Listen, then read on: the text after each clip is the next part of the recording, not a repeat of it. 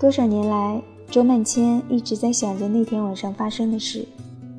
天长日久，已经泛黄的记忆，一次又一次重现，同时也一次又一次的让他鼻酸。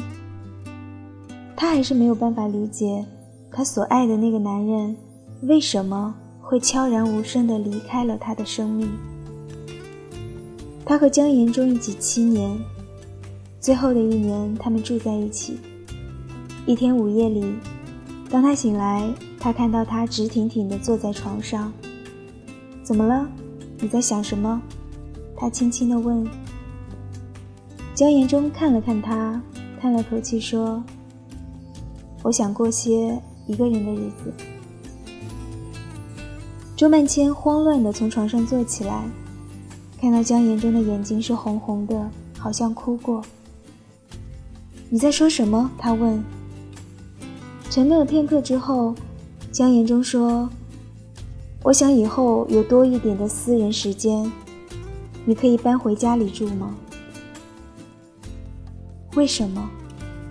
他用颤抖的嗓音问。江言中望着他，半晌没有说话，眼神是悲哀的，心意却决绝。整个晚上，周曼千躲在被窝里隐气。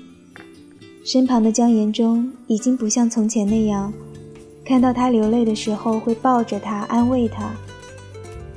他很清楚的知道他并没有爱上别人，他对他是那么的好，他们天天的在一起，每晚睡觉的时候他会握着他的手，天冷的时候他会把他那双冷冰冰的腿放在自己温热的肚子上，让他觉得暖一些。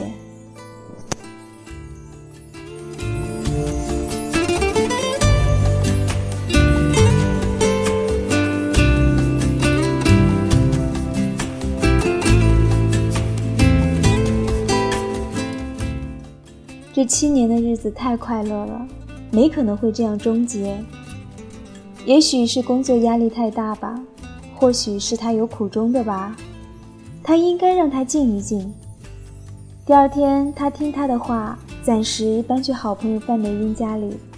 走的时候，他只是把几件简单的衣服放在他的皮箱里带走。那个小小的灰色皮箱是用帆布和牛皮造的。是江岩中许多年前买的，箱子顶部有一只鸽子标志。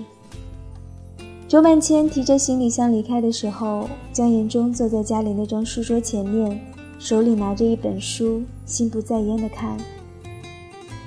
你打电话给我吧。他回过头跟江岩中说。他点了点头。走出去之后，他才又哭了起来。他不敢在他面前哭，他尽量把整件事看成是一个小风波。他甚至认为自己处理得很聪明。他悄悄地离开几天，当他不在他身边，他会思念他。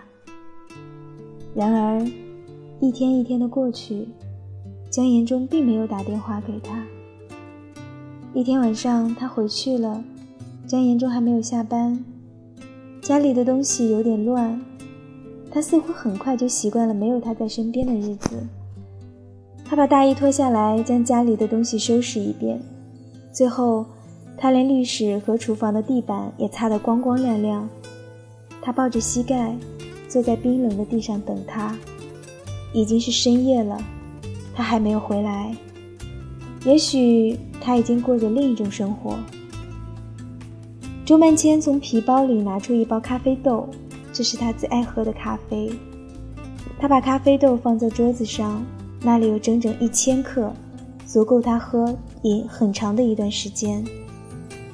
一直以来都是他去替他买咖啡豆的，那家店就在他上班的路上。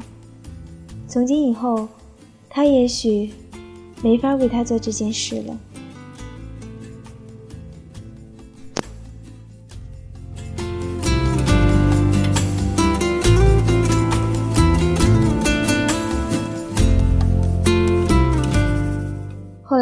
他去了美国进修，他不能待在这里天天想念他，他宁愿把自己放逐，就像江延中也放逐自己一样，或许到另外一个地方，他可以把它忘记。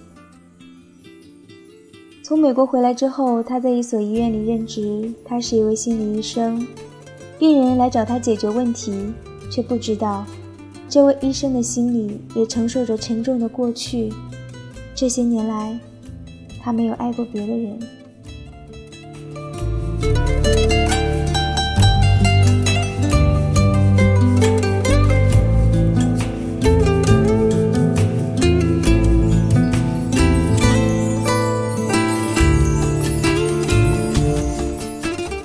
他早就应该把它忘记了。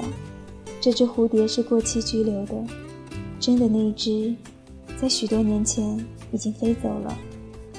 这里是如水乐章，我是主播清月，欢迎各位的聆听，我们下期节目再见，祝你晚安。